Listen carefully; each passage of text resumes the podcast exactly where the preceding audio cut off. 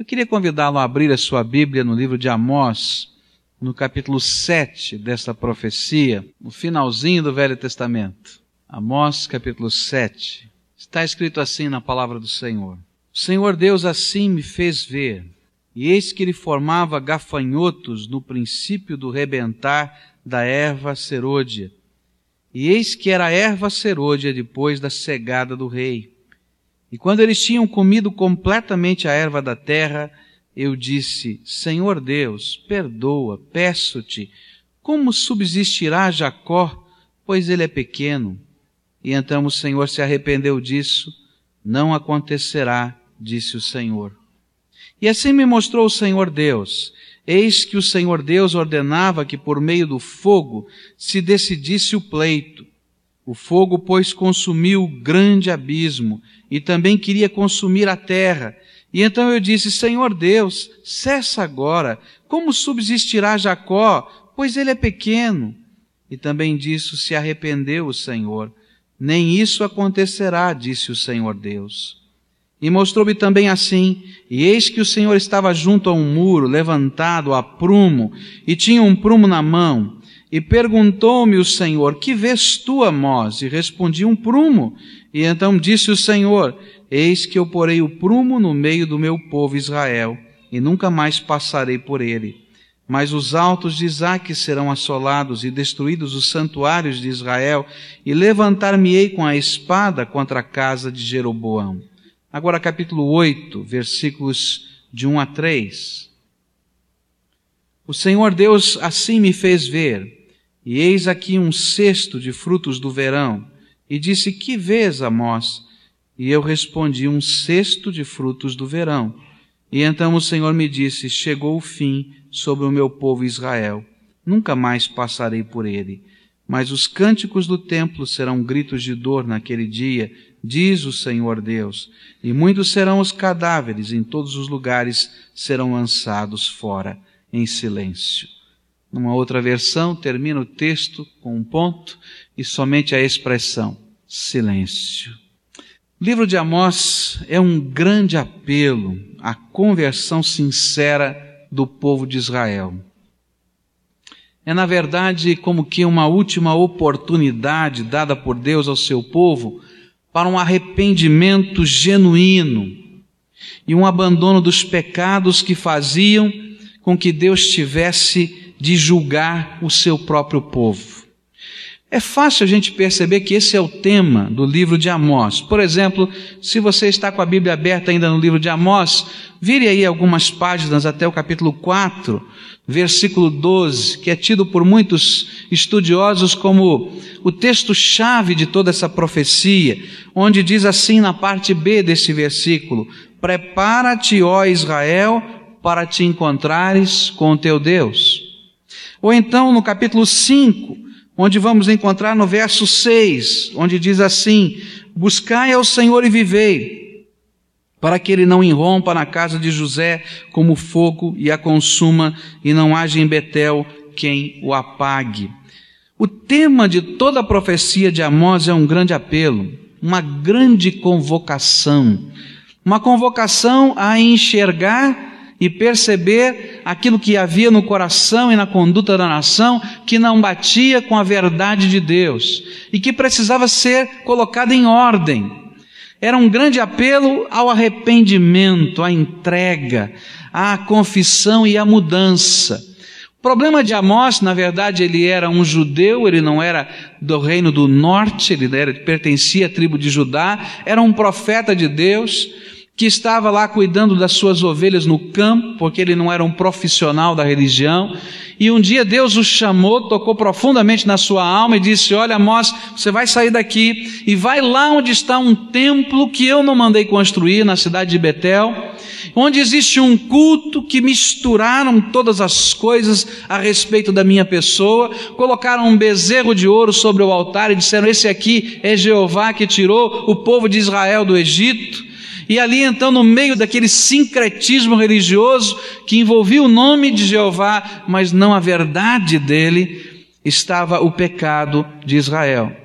E aí então esse estrangeiro, porque eram duas nações nesse tempo, tinha que chegar ali onde era a capela real, na cidade de Betel, e dizer mensagens tão pesadas e tão duras contra a nação, contra o rei, contra o sacerdócio instituído, porque era a última oportunidade que Deus estava dando para aquela nação. Era um chamado definitivo e final de Deus. Mas quando eu olho para estas visões que Deus dá a Amós no capítulo 7, no capítulo 8, eu vou perceber como Deus trabalha os vários momentos ou tempos diferentes da ação de Deus na minha vida e na sua vida. Existem tempos e momentos diferentes de Deus trabalhar no meu coração e no seu. E eu queria olhar para cada uma dessas visões e tentar entender estes tempos ou esses movimentos diferentes de Deus na nossa vida. Nas primeiras duas visões, eu vou chamar de o tempo da oportunidade. Na primeira visão, Deus mostra para nós alguma coisa que iria acontecer. Como parte do juízo de Deus, como parte da ação de Deus para chacoalhar aquela nação, Deus estava preparando uma praga de gafanhotos. Eu não sei se você sabe, conhece como, como o gafanhoto vive e faz, não é? Mas quando ele chega num lugar, de fato é uma praga. Ele vem em nuvem, come tudo que é verde, e se você estiver no meio dessa praga que passa, ela enrosca nos seus cabelos, ela vem no meio da tua roupa, entra por dentro, é uma praga e que quando passa aquela nuvem de gafanhotos não sobra nada, a não ser aquela sequidura, não tem nada, nada de verde, porque eles comeram tudo. Mas isso só está na visão que Deus está dando ao profeta. E o Senhor começa a trabalhar no coração do profeta. E o profeta diz: Deus tenha misericórdia dessa terra. Deus tenha misericórdia dessa nação. Essa nação não vai aguentar uma praga destas. Não sobrar nada de verde nessa terra. E está lá o profeta chorando diante de Deus e pedindo: tem misericórdia, Senhor, tem misericórdia. E na visão, o Senhor diz: não vou fazer isso. Ouvi a tua oração e não vou fazer isso. Aí surge uma segunda visão. E essa visão é alguma coisa estranha é um fogo que a gente não entende muito bem como é que funciona, mas que esse fogo vai secar as águas subterrâneas. E vem uma seca tão grande, tão grande, que não adianta cavar poço, não adianta descer com um poço lá profundo, porque não tem água na profundeza e a terra está seca e morre tudo diante da sequidão. E mais uma vez o profeta chora na presença de Deus e diz: Senhor, Tenha misericórdia, Senhor. Tenha misericórdia. Esse povo não vai aguentar. Essa situação não vai poder. Não tem jeito. E aí então, volta a visão e Deus diz: Não vou fazer isso. O tempo da oportunidade é o tempo em que Deus está usando as forças da intercessão, interagindo com a graça de Deus para que novas oportunidades nos sejam dadas. Amós, na minha visão, na minha percepção, uniu-se com um seleto grupo de homens da Bíblia que eram intercessores. Eu não sei se você entende o que Deus está fazendo quando você ora por alguém, mas eu gostaria que Deus lhe mostrasse a bênção, o poder, a misericórdia, a graça que está sendo derramada quando você se une à graça de Deus na intercessão. Eu vejo Amós se unindo a Abraão, que tem a notícia de Deus de que as cidades de Sodoma e Gomorra seriam destruídas. Ele olha para aquela região e vê lá o seu sobrinho e a sua família, e ele começa a orar com Deus: salva o meu sobrinho. E aí então as forças da intercessão vão fazer com que anjos cheguem naquela cidade e que arrastem Ló e a sua família.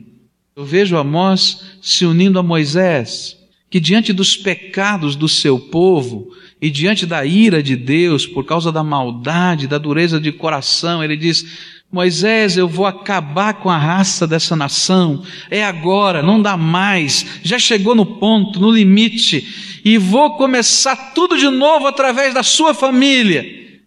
E Moisés então faz uma das orações mais ousadas que eu encontro na palavra de Deus. E ele ora assim: Senhor, se for preciso, risca-me do teu livro, mas salva esse povo. Tenha misericórdia dele. E o Senhor então o repreende e diz: Eu risco quem precisa ser arriscado, mas eu vou ouvir a tua oração e vou dar mais uma oportunidade para essa nação. Eu vejo Amós unido a Samuel. Samuel, depois já de velho, e ouvindo o povo dizer: Nós queremos um rei, e todo magoado porque ele tinha sido juiz de Israel, o último juiz de Israel, e disse: Olha, o povo está está achando que não funciona esse negócio de teocracia, do Senhor está mandando no povo, e Deus diz: Olha, Samuel, não é contigo o problema, o problema é comigo. Mas ele diz: Senhor, tenha misericórdia dessa nação, mesmo que eles tenham um rei. E lá no capítulo 12 ele está orando pela nação: Senhor, abençoa essa nação, mesmo que eles tenham um rei. Ou como Elias. Elias que olha para seca tão grande da nação e se põe de joelhos com o rosto no chão e diz: Senhor, agora chega, manda chuva, manda chuva, Senhor, está na hora. E ele manda o empregado ver se tem algum sinal de chuva, e ele diz: só tem uma nuvenzinha pequenina do tamanho de uma mão, lá distante no meio do mar. Ele diz: é suficiente porque virá a graça de Deus através dela. Meus irmãos, eu venho aqui desafiar você a ser um intercessor, a orar, a clamar a Deus por misericórdia, a clamar a Deus por oportunidades, a clamar a Deus para que o Espírito Santo possa tocar nos corações, aclamar a Deus para que o tempo da oportunidade seja alongado, seja crescido, seja de alguma maneira dilatado, para que pessoas possam ser movidas pelo amor de Deus. Quando eu leio esse texto, eu sou desafiado a orar assim. Quando eu leio esse texto, vem à minha mente pessoas que Deus precisa resgatar e que eu posso ser parceiro da graça de Deus. Esse homem podia orar como estava orando, porque Deus o havia feito amar um povo que não era o seu povo. Um dia ele estava lá cuidando das suas ovelhas, cuidando dos seus sicômoros, das suas figueiras bravas, estava ali cuidando dos seus negócios e o Espírito de Deus disse: Levanta-te daí, ó homem, e vai, e vai até aquele lugar. E ele disse: Mas que lugar, que povo, não tenho nada a ver com isso. Mas nesse processo, Deus vai fazendo Amós amar aquela nação. E mesmo vendo todas as desgraças e os pecados daquela nação, ele está dizendo: Senhor, tenha misericórdia e salva, tenha misericórdia e transforma, tenha misericórdia e muda.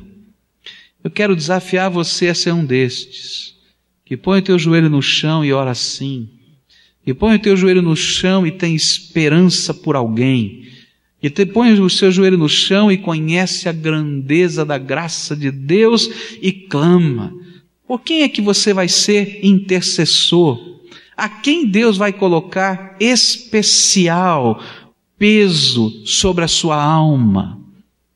Sabe, eu tenho aprendido na minha vida que Deus coloca especial peso na alma.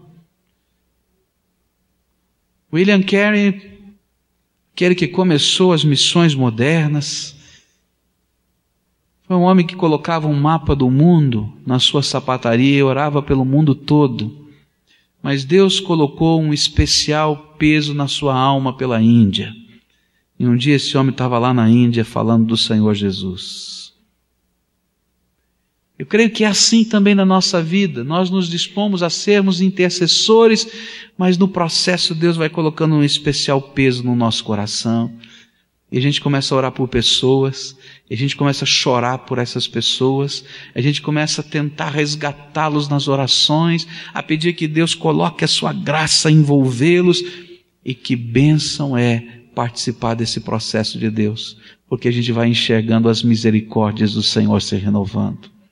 Eu não sei se todas as pessoas por quem você ora terão a capacidade de enxergar as misericórdias de Deus. Eu não sei. Mas eu sei que você verá, como Amós viu, as misericórdias do Senhor chegando e se renovando a cada manhã. Agora eu quero dizer uma coisa a você que é o alvo da oração de alguém. Eu quero dizer para você que Deus tem lhe dado tantas oportunidades. Que nesse tempo, tua vida tem sido cercada pela bênção de Deus. Que a tua vida tem sido cercada por forças que você desconhece, tamanhas são elas, que vêm da graça de Deus através das orações. Talvez você seja um marido de uma esposa crente. Eu quero dizer para você que tem alguém orando por você há muito tempo, para que as oportunidades de Deus se renovem na tua vida, para que você possa conhecer a grandeza e o poder desse Deus vivo e que você possa conhecê-lo num espírito manso, suave, maleável.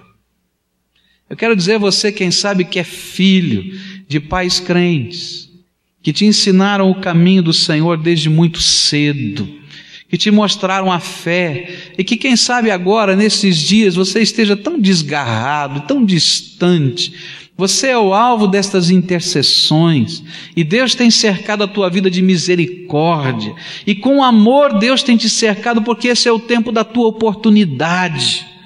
Mas eu quero dizer para você também que o tempo da oportunidade, que o tempo da graça, que o tempo passa e que você que vai ter que tomar uma decisão. E a decisão deve ser aquela que do movimento de Deus passa pela sua alma, que é volta, entrega, deixa o coração mole, maleável para Deus. Porque quanto mais duro é o coração, mais o Senhor tem que lutar contra você. Quando eu leio a palavra de Deus, eu descubro que o tempo de conversão, o tempo de entrega, o tempo da gente se lançar nos braços de Jesus é sempre hoje e é sempre agora. Por isso, não espera mais, porque um dia a visão muda. E um dia a visão vai ser de um cesto maduro e diz: acabou o tempo. Olha para tudo quanto o Senhor já fez de bom na tua vida. E que isso seja suficiente para você dizer: eu devo, eu preciso, eu necessito colocar minha alma no altar de Deus e deixá-lo ser Senhor da minha vida. Não mais do meu jeito, mas do teu, Senhor. Versículos 7 a 9 dizem assim: Mostrou-me também assim e eis que o Senhor estava junto a um muro levantado a prumo, e tinha um prumo na mão, e perguntou-me o Senhor: Que vês tu, Amós? E respondi: Um prumo. E então disse o Senhor: Eis que eu porei o prumo no meio do meu povo, e nunca mais passarei por ele. Mas os altos de Isaac serão assolados e destruídos os santuários de Israel, e levantar-me-ei com a espada contra a casa de Jeroboão. A visão é estranha tem um muro. Um muro que aparentemente está perfeito, que aparentemente foi construído a prumo. O que, que significa isso? Já viu um pedreiro trabalhando? Pedreiro está levantando o muro e ele coloca o prumo. O que, que é aquele prumo? Aquele peso pendurado a uma corda, a um barbante. E ele traça uma linha e desce aquele prumo. E na medida, na paralela dessa linha que desceu a prumo, ele vai levantando o muro para que ele não fique com barriga, para que ele não fique torto. E que a visão que apareceu a Amós era essa: era um muro construído a prumo. Ou seja, a olho nu, parecia tudo bonitinho, tudo certinho, tudo ajustado. Mas Deus estava ao lado do muro, ou sobre o muro, a gente não tem a certeza disso aqui pela visão, e ele desce o seu prumo. O prumo de Deus desce como padrão, como gabarito. E ele vai dizer: Olha, esse prumo que eu estou descendo não está medindo só um muro, mas ele vai dizer na visão que esse prumo desce no meio do povo de Deus. Desce no meio do povo de Deus. No meio do muro que parecia tudo bonitinho e arrumadinho. Mas à medida que o Senhor estende o seu prumo, mostra que há alguma coisa torta. Na Bíblia da linguagem de hoje, a tradução diz assim: Eu vou mostrar que o meu povo não anda direito. O que é que é essa visão? Nessa visão, quando o prumo do Senhor desce no meio do seu povo, ele começa a revelar claramente aquilo que está batendo contra os desígnios, os propósitos e as verdades do Senhor. Deus, na sua misericórdia, primeiro revela a nós. Se você é um servo de Deus, quando Deus desce o prumo dele sobre a nossa vida, a primeira pessoa a ser confrontada pelo prumo de Deus sou eu. Pode ser que todo mundo à minha volta esteja vendo um muro muito bonitinho, mas quando o prumo de Deus desce sobre o meu coração e sobre a minha vida, eu sei o que Deus está vendo dentro de mim. E esse é tempo de misericórdia de Deus ainda. Porque nesse confronto do Senhor, Ele está mostrando as coisas da nossa alma, do nosso coração, as profundezas de, de cada um de nós, que às vezes nós gostamos de deixar escondidas nos quartos escuros da nossa vida. E nós gostamos até de que elas não sejam publicadas de modo algum. Mas quando o prumo de Deus desce, Ele revela para nós o que vai dentro da nossa alma em primeiro lugar. Quando o prumo de Deus desce, ele sonda e quebranta. É assim.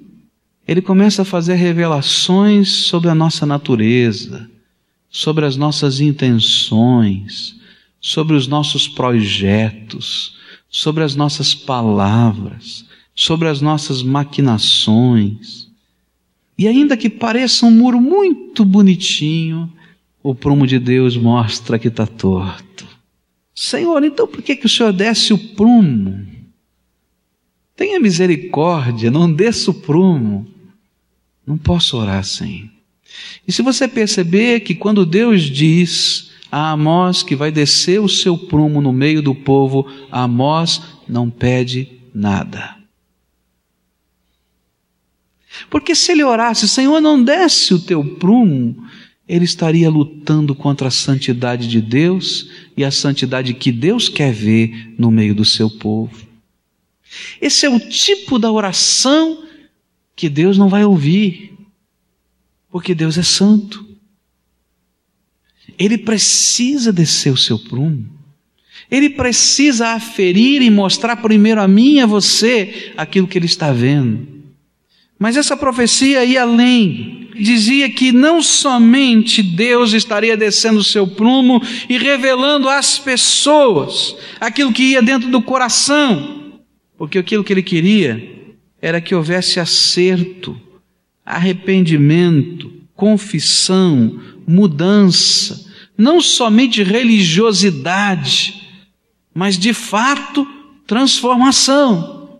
Mas se a gente continua a resistir à voz de Deus quando o prumo de Deus desce, quando a oportunidade da graça passa, Então Deus tem que tratar os nossos pecados.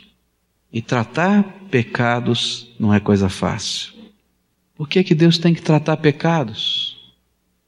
Porque Ele ama o seu povo. Por que, que você disciplina o seu filho? Porque você odeia o seu filho, é assim? Não, porque você ama o seu filho.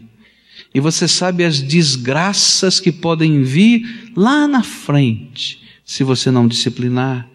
Quando Deus desce o seu prumo e Ele começa a tratar os nossos pecados e a nossa rebeldia, Ele o faz pelo mesmo motivo, porque Ele nos ama, mas Ele também o faz porque Ele é perfeitamente santo e justo.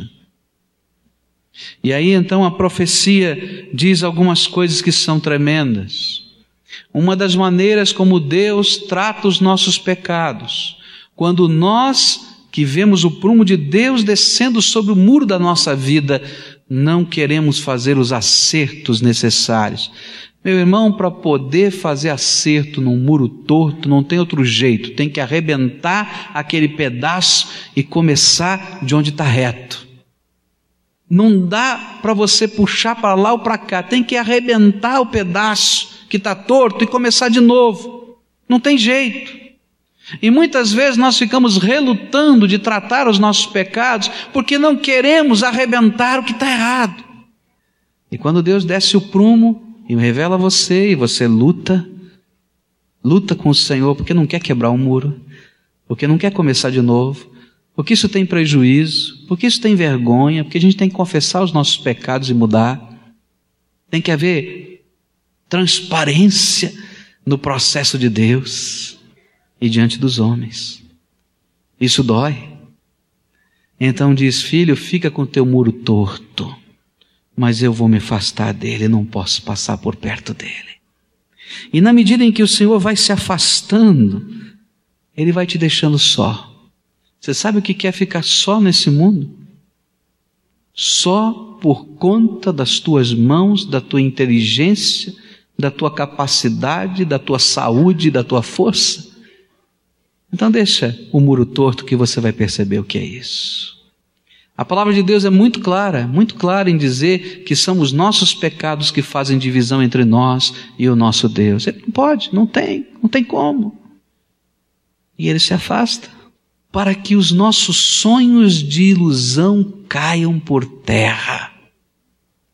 E é interessante que Deus vai falar no versículo 9 palavras que são muito duras, muito duras, mas que representam o que iria acontecer à medida em que o Senhor se afastasse. Vocês estão achando que são os lugares altos da tua vida que te abençoam? O que, que é isso? Em Israel, cada colina, cada lugar alto geograficamente falando, havia virado um lugar de culto de adoração, mas não ao Deus vivo, a ídolos.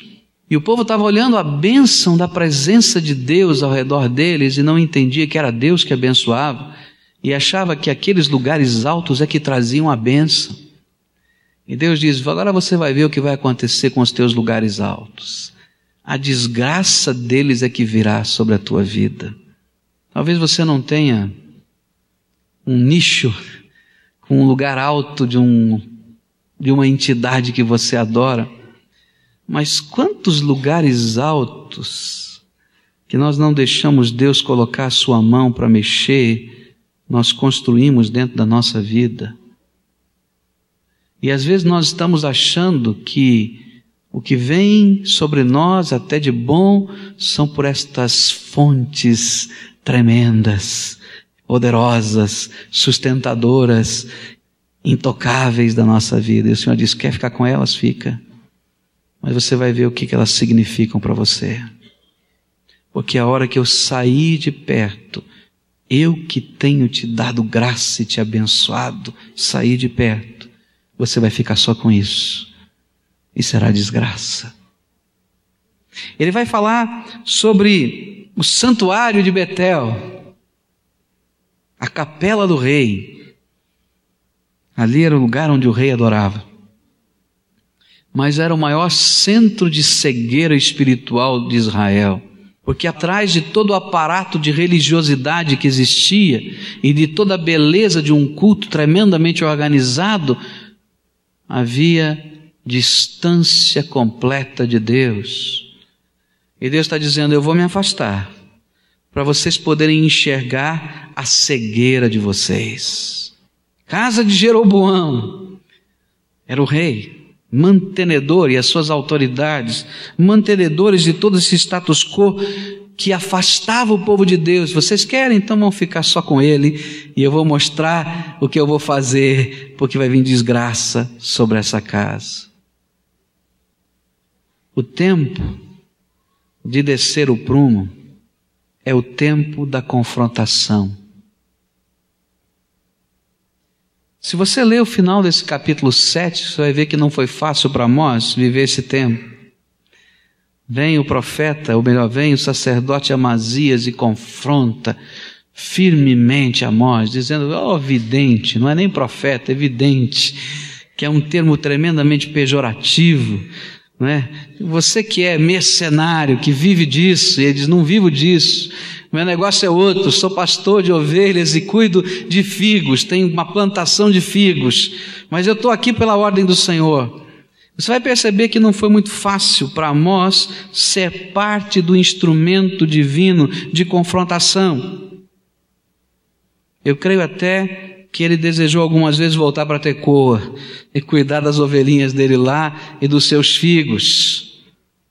Mas se ele tinha amor para orar por aquela terra, ele precisava ter amor para falar para aquela terra das coisas que Deus via no meio do seu povo. E nesse tempo, só orar não adiantava. Deus usou muitas coisas nesse tempo de confrontação. Deus usou sinais do passado um rei chamado Jeroboão, porque esse é Jeroboão II, mas o seu ancestral, um dia recebeu a visita de um profeta que veio do sul, das mesmas regiões que veio Amós, e disse: Olha, Deus não abençoa esse tipo de culto e as coisas que estão acontecendo aqui, Deus não abençoa. E então ele foi confrontado. E duas coisas aconteceram. Jeroboão estendeu a mão sobre o altar e disse: Peguem esse homem para matar. E na medida em que a sua mão foi estendida, imediatamente, diz a palavra de Deus, ela ficou ressequida, voltou para trás e ficou toda torta, sem poder estender mais, diante dos olhos de todas as pessoas. E diz ainda a Bíblia que imediatamente o altar se fendeu e as cinzas caíram. E aquele foi um sinal de Deus ao seu ancestral para dizer que Deus não abençoava. E Deus estava usando aquele sinal do passado para um rei que tem o mesmo nome do seu ancestral, e agora chega um outro profeta da mesma maneira e diz a mesma mensagem. Quando Deus confronta, ele usa coisas que são muito peculiares para mexer com o nosso coração. Se você está sendo confrontado pelo Espírito Santo de Deus, Deus vai usar cenas da tua história, Deus vai usar cenas da tua vida, Deus vai usar episódios que já aconteceram e Deus vai fazer você reviver, porque Ele quer que você tenha certeza de que Ele está falando contigo. Você pode fazer duas coisas: fechar os seus ouvidos e travar sua alma na dureza do teu coração e o Senhor vai se afastar. Ou você pode se quebrantar e dizer: Tenho pecado e tenho falhado contra ti e eu preciso começar de novo. Pode quebrar esse muro, Deus, para construir do teu jeito. Mas que Deus está falando, Ele está. Deus usou as circunstâncias ao redor da nação um tempo de grandes inseguranças. Eu quero dizer para você que quando o prumo de Deus desce e revela os nossos pecados, é tempo de mover-se com rapidez da religiosidade sem vida para uma nova vida segundo o projeto de Deus. É tempo de mudança, é tempo de acerto É tempo não de lutar, mas de se render. É tempo de se entregar. É tempo de deixar Deus fazer a sua obra na nossa vida. Uma visão parecida com essa teve Ezequiel.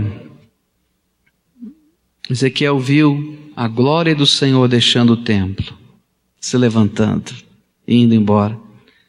E na sua mensagem, logo depois de ver essa glória, ele diz para o povo: Por favor, povo, se arrependam e chorem e clamem e rasguem as suas vestes e rasguem o seu coração antes que seja tarde, para que a glória do Senhor volte e habite no meio do seu povo. No tempo da confrontação, é tempo de agir rápido, porque a oportunidade está passando. A última visão, e quero terminar com ela, a visão que aparece no capítulo 8, versículos 1, 2 e 3. Na verdade, as explicações desta visão vão acontecer por todo o capítulo 8, nós não temos tempo de estudá-la agora. Mas diz assim a palavra do Senhor: O Senhor Deus assim me fez ver, e eis aqui um cesto de frutos do verão. E disse: Que vês, Amós? E eu respondi: Um cesto de frutos do verão. E então o Senhor me disse: Chegou o fim sobre o meu povo Israel, nunca mais passarei por ele. Mas os cânticos do templo serão gritos de dor naquele dia, diz o Senhor Deus, e muitos serão os cadáveres em todos os lugares e serão lançados fora. Silêncio. O tempo do juízo, quando o tempo acabou. Essa é a visão triste se você ler todo o capítulo 8, dá vontade de chorar. Se você entrar no meio daquilo que está acontecendo e deixar teu coração ser levado, você vai chorar. Porque algumas coisas tremendas vão acontecer. É tempo terrível. A visão é simples, muito simples. Um cesto cheio de frutas maduras. Maduras a ponto da gente ter que comer logo, senão apodrece. Sabe? Aquele cesto de frutas maduras que estão cheirando forte, aquele cheiro gostoso da fruta, mas que a gente sabe que não dá mais, não tem jeito, não é? Porque o come agora o apodreceu. Então o Senhor diz para o profeta: amadureceu o juízo, acabou o tempo.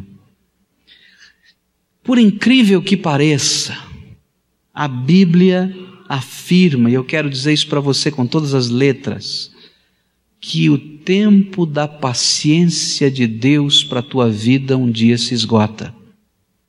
Há um tempo em que Deus vem para julgar, que Deus vem para instituir justiça. E é um tempo quando Deus não volta atrás. Quando ele diz, agora é tempo de justiça, acabou a oportunidade. E a palavra de Deus nos fala disso claramente. Por causa da intercessão de Abraão, os anjos são mandados até a cidade de Sodoma e Gomorra. E por causa daquela intercessão, aqueles anjos vão arrancando, literalmente, a família de Ló. E dizer: agora não dá mais tempo, o juízo de Deus está chegando. Sai correndo agora e não olha para trás. Vai embora, corre, corre, vai, está chegando, acabou o tempo. Você conhece a história? A família toda está correndo, e tem uma pessoa que no meio da caminhada, da correria, olha para trás. Quem é? A mulher de Ló. O que, que acontece com ela? E não desvirou. Porque aquele era o tempo do juízo. Ou a gente toma a oportunidade de Deus ou ela passa na nossa vida. A palavra de Deus é cheia de exemplos assim. Noé pregou a palavra de Deus durante anos. Não foram dez anos, não. Centenas. Pregou a palavra de Deus. Pregou a palavra de Deus. Pregou a palavra de Deus. E o povo ria, fazia piada, brincava com a palavra de Deus. E chegou um dia que Deus disse: Entra entrem os animais, e depois entra a tua família, fica lá dentro. E quando está lá Noé e a sua família dentro da arca, diz a Bíblia que Deus fechou a arca pelo lado de fora. Mesmo que Noé quisesse abrir aquela arca, ele não podia abrir porque Deus colocou a mão dele e fechou. E quando começou a chuva, aquilo que o povo começou a lembrar da palavra de Noé e começou a correr na direção da arca e batiam na arca, Noé não podia abrir porque Deus havia fechado a arca pelo lado de fora. O tempo da oportunidade havia passado e o tempo do juízo havia começado. Você lembra, por exemplo, da história de Belsazar? Está um banquete, uma festa. Uma festa. E de repente uma mão sem braço começa a escrever na parede, na caiadura da parede, Mene, mene, tekel, ufarsim. Pesado foste na balança e achado em falta. E hoje o teu reino será tirado e tu morrerás.